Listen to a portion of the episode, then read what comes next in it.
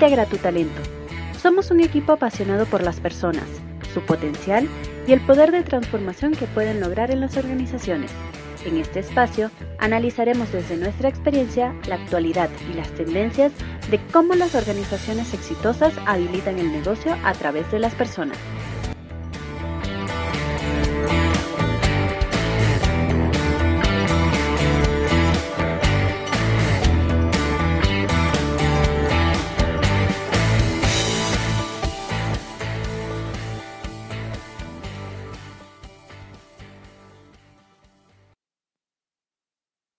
Hola, gracias por estar acá. Yo soy Nayeli Segura. Este es nuestro podcast Integra tu talento. En esta ocasión eh, estamos muy contentos y muy emocionados porque es nuestro primer episodio. En este primer episodio nosotros vamos a tratar un tema eh, importante que tiene que ver con la transformación en la gestión de talento en nuestra última década ha, habido un cambio bien importante y bien interesante, el cual queremos platicar con ustedes el día de hoy. Y para eso me acompañan, me van a acompañar dos personajes que, que quiero que conozcan, muy interesantes, que nos van a estar acompañando pues en, en, varios podcasts. Espero que no sea el, el único acá. Gene, Génesis Morales, ella es una psicóloga laboral, ella es especialista en gestión de talento. Cuenta con una trayectoria de, un poco más de ocho años gestionando proyectos en países de Centroamérica, en México, por supuesto. Y algo que Gene siempre dice y, comparto es eh, el foco que ella tiene es aportar al desarrollo del capital humano como fuerte recurso laboral en las organizaciones. Yo he tenido el placer de, colaborar y poder trabajar con, con, Gene, entonces me da mucho gusto que estés, que estés acá. Buenas, buenas tardes, Gene, ¿cómo estás? Hola, Naye, muchísimas gracias. Este, bueno, pues súper encantada de estar aquí contigo, de compartir este espacio y además por esa presentación, de verdad que muchas gracias y por eso también quiero platicar de ti, porque vamos a estar compartiendo eh, varios episodios y quiero que la gente conozca también de toda esta trayectoria que, sumas en la gestión de talento humano. Yo, como bien dice Anaya, la conozco desde hace ya varios años. Ella es especialista en tecnología dirigida a capital humano, cuenta con más de 12 años de experiencia.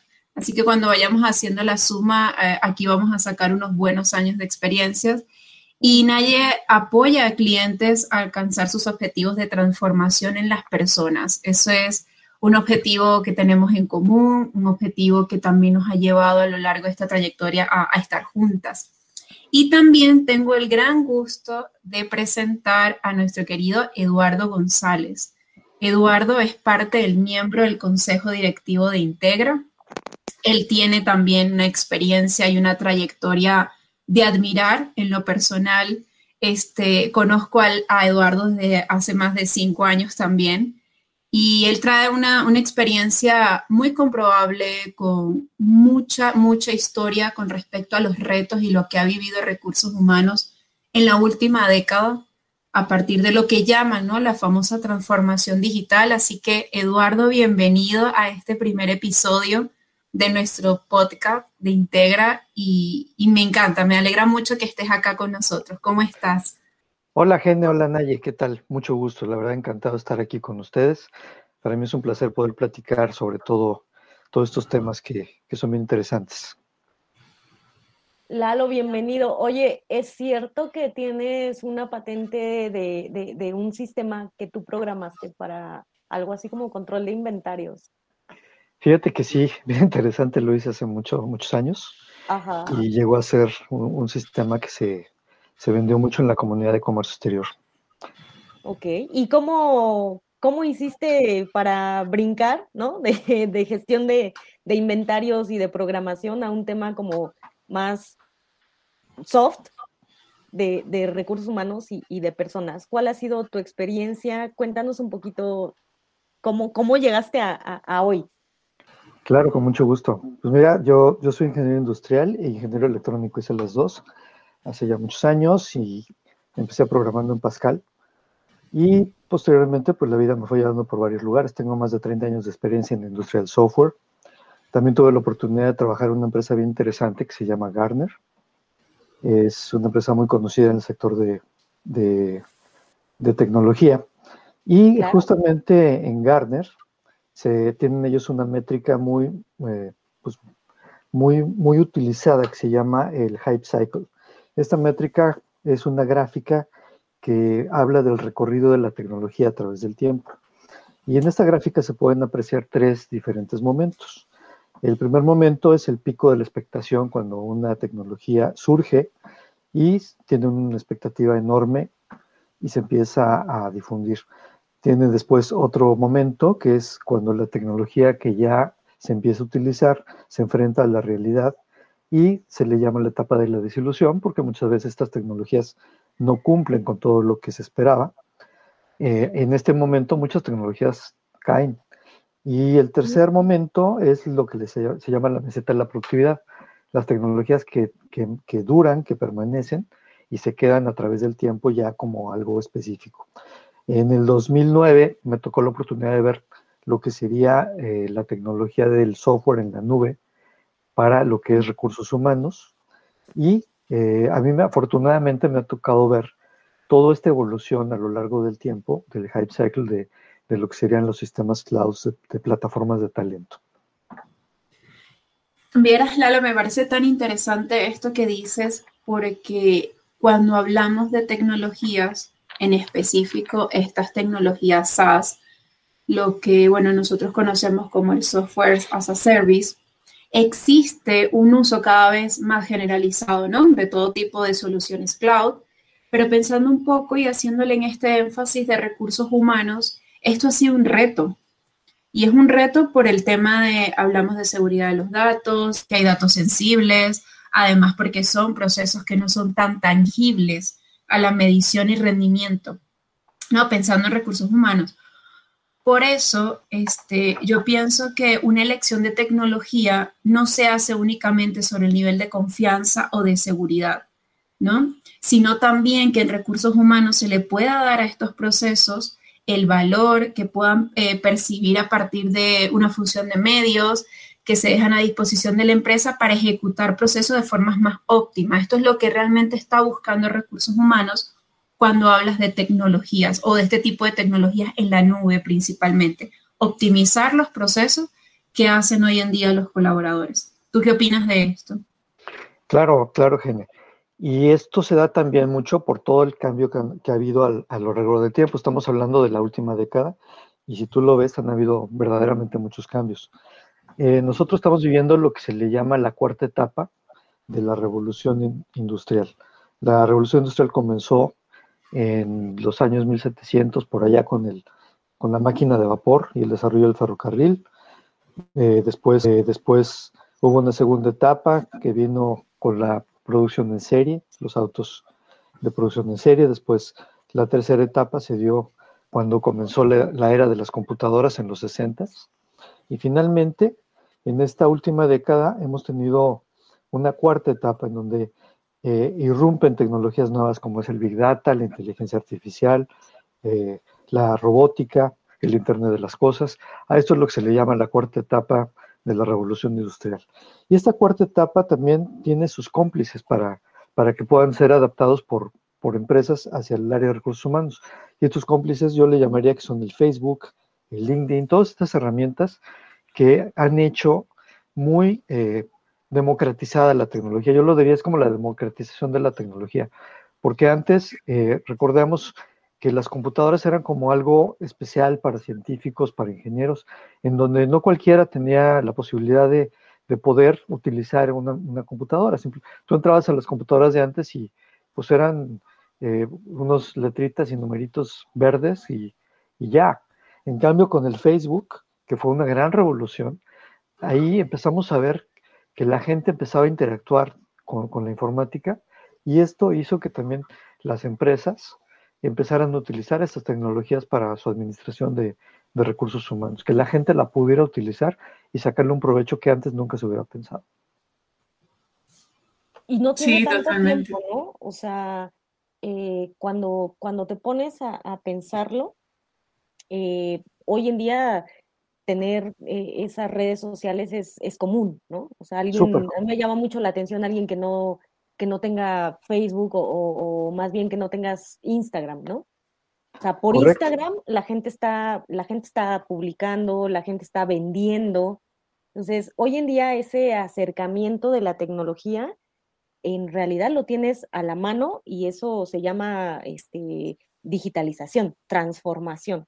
Esa transformación que, que, nos obliga la tecnología, ¿cómo se llevó en, recursos humanos? Porque al final, eh, recursos humanos trata a las personas, ¿no? Y creo que, por lo menos en, en México es, ha sido complicado el, darle un cuidado a nuestros colaboradores, a nuestra área más importante, a nuestro corazón, que es capital humano, ¿no? O sea, como que el área de capital humano solo es pues, la que genera la nómina y, a dónde voy para que me imprimieran mi recibo, ¿no?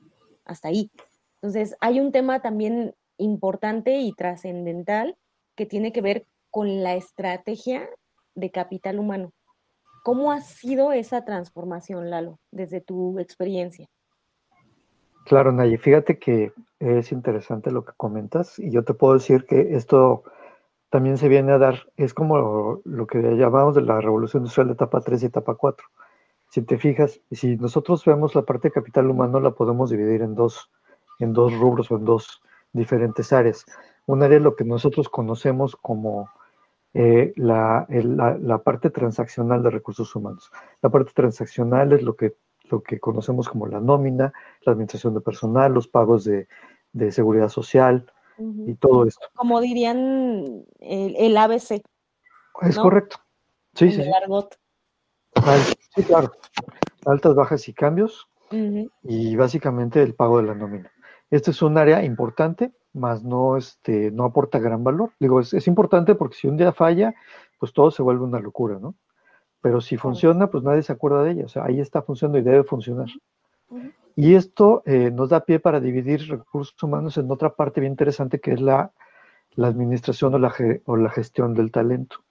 Y esto sí tiene una, connotación bien interesante en esta época, porque en esta época en donde vemos eh, la inteligencia artificial, el Internet de las Cosas, la robótica, nos damos cuenta que, los trabajos van a empezar a cambiar y los trabajos finalmente, todo lo que se hace de manera, eh, digamos, eh, igual, o sea, que, no, que, tiene un patrón, podría ser sustituido o va a ser sustituido por robots o por inteligencia artificial. Entonces, ¿qué es lo que nos queda? aprovechar al máximo las cualidades que tenemos los seres humanos, que es pensar, es tener sensibilidad, es poder eh, hacer cosas que los robots no hacen.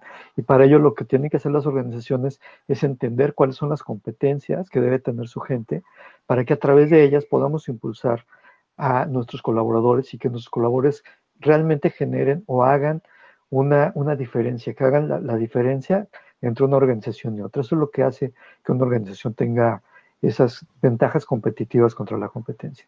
Claro.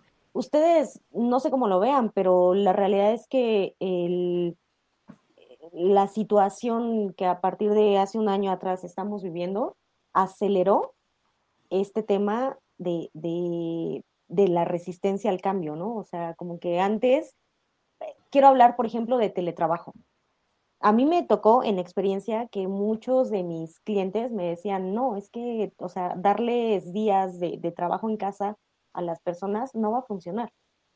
Y hoy en día esos mismos clientes me han dicho, ya me di cuenta que funciona, que funciona bien y que las personas son muy capaces, que gracias a las personas nosotros podemos mantener a la organización que gracias a las personas podemos dar servicio a nuestros clientes, que gracias a las personas y al área de capital humano que está pendiente de ellos, podemos salir adelante en, la empresa.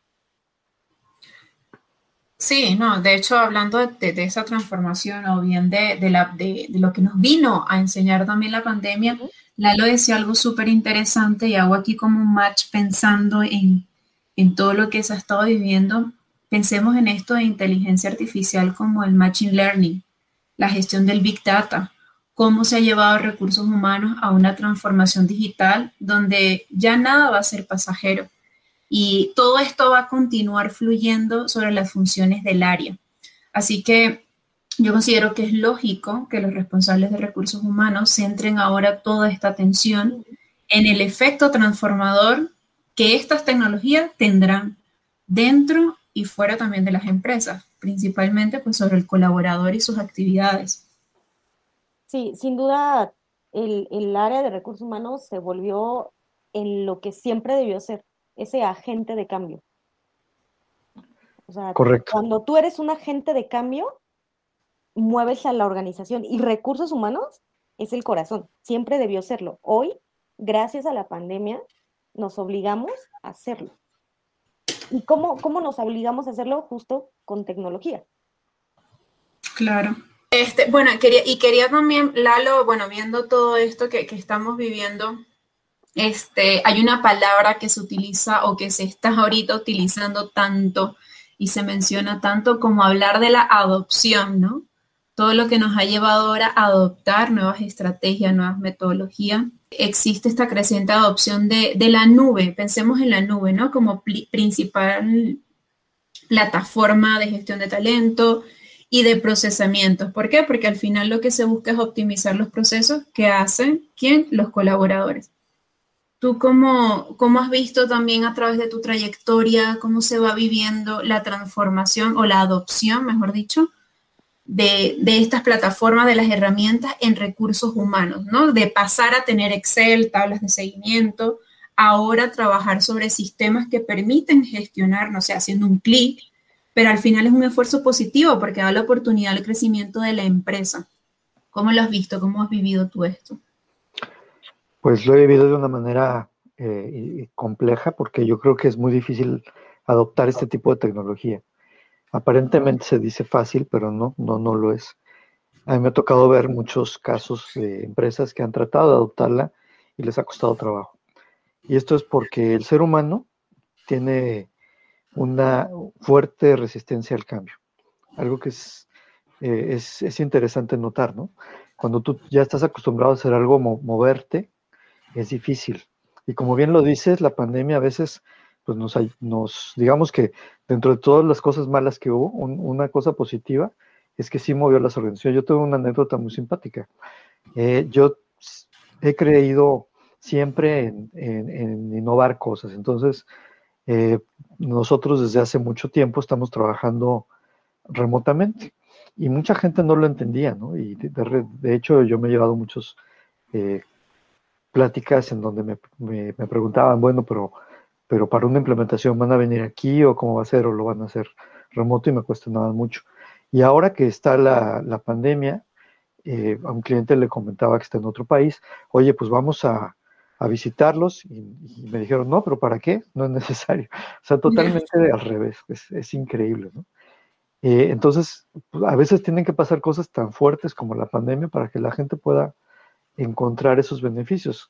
Y creo que ahora estamos en una, en una, etapa bien importante y bien interesante porque pues nos ha movido tanto esta pandemia eh, que antes, pues cuando no, nos pensábamos en un Zoom, en un, en un este, Teams o en este tipo de herramientas como algo, pues cuando se fuera a necesitar y ahora realmente es, es lo que se usa y dudo mucho que vaya a cambiar. Pues hablando de adopción, algo de, una experiencia interesante es que a mí me tocó arrancar en, la, en Latinoamérica con las primeras plataformas digitales que pues en ese tiempo había, ¿no? Que una de ellas, Success Factors, me tocó a mí empezar a, viajar por, varios países eh, llevando toda esta información y me encontré con muchas eh, eh, situaciones bien interesantes, muchos CIOs que pensaban que, que, la nube era simplemente el hosteo de las aplicaciones y no, es mucho más allá. Eh, una de las cosas que para mí es bien interesante es que es un nuevo modelo de capital humano. ¿Por qué? Porque lo que hacen es quitar toda la parte, digamos, científica quitársela a, las personas y dejar únicamente lo que es la parte de uso, de usabilidad de las plataformas. Entonces, ¿qué sucede? Que antes toda la tecnología entraba a través del director de, sistemas o, o, del agente de sistemas y ella, e, estas personas eran las que lo repartían dentro de la empresa. La gente de recursos humanos no tenía mucho acceso a cómo se hacía todo esto y eso motivó que hubiera muchos, eh, muchas brechas, muchos problemas de falta de comunicación y que muchas veces las implementaciones no fueran tan exitosas. Creo que actualmente ya está pasando algo bien interesante, que es que se está empoderando la gente de recursos humanos y ya va por estas plataformas, ya va directamente a entenderlas, a usarlas, a no tenerles miedo. Yo creo que el gran logro es que la gente que no es de sistemas deje de tenerle miedo a la tecnología. Y esto es lo que hace que, haya un cambio bien interesante en, eh, en, los modelos y que ahora entren a esta meseta de la productividad que decía Garner, ya que eh, esto nos hace que estas plataformas realmente cumplan su cometido. Oye, Lalo, acabas de mencionar un punto interesante eh, que tiene que ver con, el cambio del perfil de los colaboradores, ¿no? Eh, como algo que nunca pasa de moda y es bien importante de mencionar es cuáles son las competencias que deben existir para un puesto. Hoy en día considero que es algo que ha cambiado, lo acabas de decir, o sea, la gente de, recursos humanos no debe temerle a la tecnología. ¿Cómo es esa nueva alineación que el mercado nos está exigiendo hoy en día? Pues fíjate que las competencias, como tú bien lo dices, no pasan de moda, al contrario, y se están renovando. De hecho, deben salir nuevas competencias y debe haber nuevas nuevas cosas. Y esto es interesante porque para mí siempre las competencias son el ADN de la organización. ¿Y por qué lo digo así? Porque finalmente una organización tiene un objetivo, tiene una estrategia corporativa y va, eh, todos sus directores, todos se van a alinear a esa estrategia. Y lo que buscan las competencias es realmente cómo se va a, a, cumplir esa estrategia. O sea, qué es lo que se requiere para que se cumpla la estrategia. Entonces, cuando tú contratas gente, lo que vas a contratar, pues son gente que te puede a través de sus competencias, ayudar a cumplir la estrategia corporativa. Y esto es lo que nos lleva a entender muy bien cómo manejar eh, este tipo de, situación. Dentro de lo que sería la, el, realineamiento de competencias, pues tú bien lo dices, ¿no? Eh, hay, que, hay que buscar cambios, se tiene que hacer más tecnológico, simplemente los liderazgos cambian. Antiguamente, pues el líder tenía una posición muy específica en la organización, eh, por su vestido, por, por cómo veía, por cómo hablaba, pero ahora también tienes que sumarle cómo se presenta en una, en, eh, hasta en, una situación de Zoom o de Teams. Claro, o sea, tienes que también saber manejar Zoom. Exacto, o sea, e, el tema de, de, esa, em, de cómo ayudas a tus colaboradores ante el nuevo reto, yo creo que es algo muy, muy interesante y, ¿por, qué no, ¿por qué no seguimos hablando de esto? Sí, de hecho, a mí me gusta una frase que dice mucho y nosotros utilizamos también como a recursos humanos como socio estratégico, ¿no? de, la mano a lo que estamos llevando a, a, líderes a que se puedan involucrar, a que puedan contar con todas estas competencias que menciona Lalo, como lo mencionas. Así que creo que es muy interesante y, es el posicionamiento que se le debe dar hoy en día a todos los líderes de México y del mundo a ser estratégicos dentro del área de recursos humanos. Correcto, es muy cierto eso. Y es bien interesante, a mí me tocó, por ejemplo, también eh, eh, una transformación interesante que es la del director de sistemas. Antiguamente el director de sistemas, su función era pues mantener los servidores y que hubiera correo electrónico y este tipo de cosas. Y a la vuelta de la esquina, ahora, hoy el director de sistemas, pues es el que lleva todo el portafolio tecnológico de la organización y, se sienta en el consejo y tiene una posición bien diferente.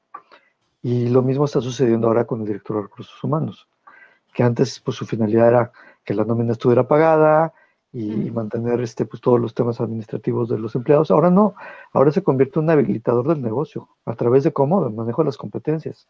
¿Y cómo? A través de plataformas tecnológicas. Es todo un cambio. Es un nuevo modelo de, capital humano, ¿no? Hace rato nos contabas, bueno, a mí me tocó eh, este, traer Success Factors, que era un nuevo modelo de capital humano. Hoy en día hay otro nuevo modelo de capital humano, se cierra un ciclo, se abre otro, ¿no? Eh, oye, antes de que se me olvide, Lalo, al principio mencionaste que trabajas en Garner, que conoces el Hype Cycle. ¿Dónde podemos encontrarlo? ¿Qué podemos ver? Cuéntanos, danos, esa información antes de que nos vayamos, por favor. Claro, con mucho gusto. Pues les platico, Garner tiene dos, eh, dos gráficos o dos este, métricas bien interesantes. Son el cuadrante mágico, que lo conocen muchos, el Magic Quadrant, y otro es el Hype Cycle. Eh, afortunadamente, ustedes lo pueden ver eh, si googlean, es, muy fácil. Se tiene que tener acceso a Garner, pues ustedes pueden generar un acceso, es, gratuito hasta cierto momento, como, como todo en esta vida. Pero también este, pueden eh, acceder a través de Google, hay Hype Cycles de varios años y lo tienen para diferentes tecnologías, no solamente para recursos humanos. Entonces lo pueden googlear y ahí aparecen de acuerdo al año y, y de qué tecnología. Gracias, Lalo. De verdad que muchas gracias por esta información que sé que para todos va a ser muy útil. Lamentablemente, pues se nos acabó el tiempo en este nuestro primer episodio.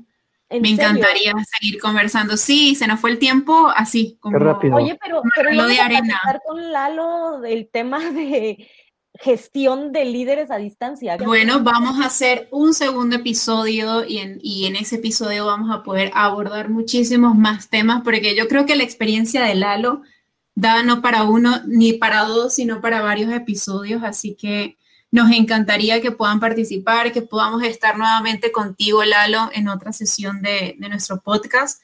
De verdad que nos encantó eh, este espacio Agradecemos a todas estas personas que nos escucharon. Por favor, no se pierdan que el próximo episodio va a estar muy bueno y vamos a hablar acerca de líderes a distancia. Así que, Naye, eh, pues gracias por esta invitación, porque estuvimos juntos acá. Lalo, a ti por participar. Te agradezco. Muy, muy valioso, muy, muy, muy interesante estar con ustedes y sobre todo poder compartir pues experiencias de vida, ¿no? que uno va teniendo. Perfecto. Pues un aplauso a todos. Integra tu talento. Gracias. Un abrazo. Que estén muy bien, chicos. Chao.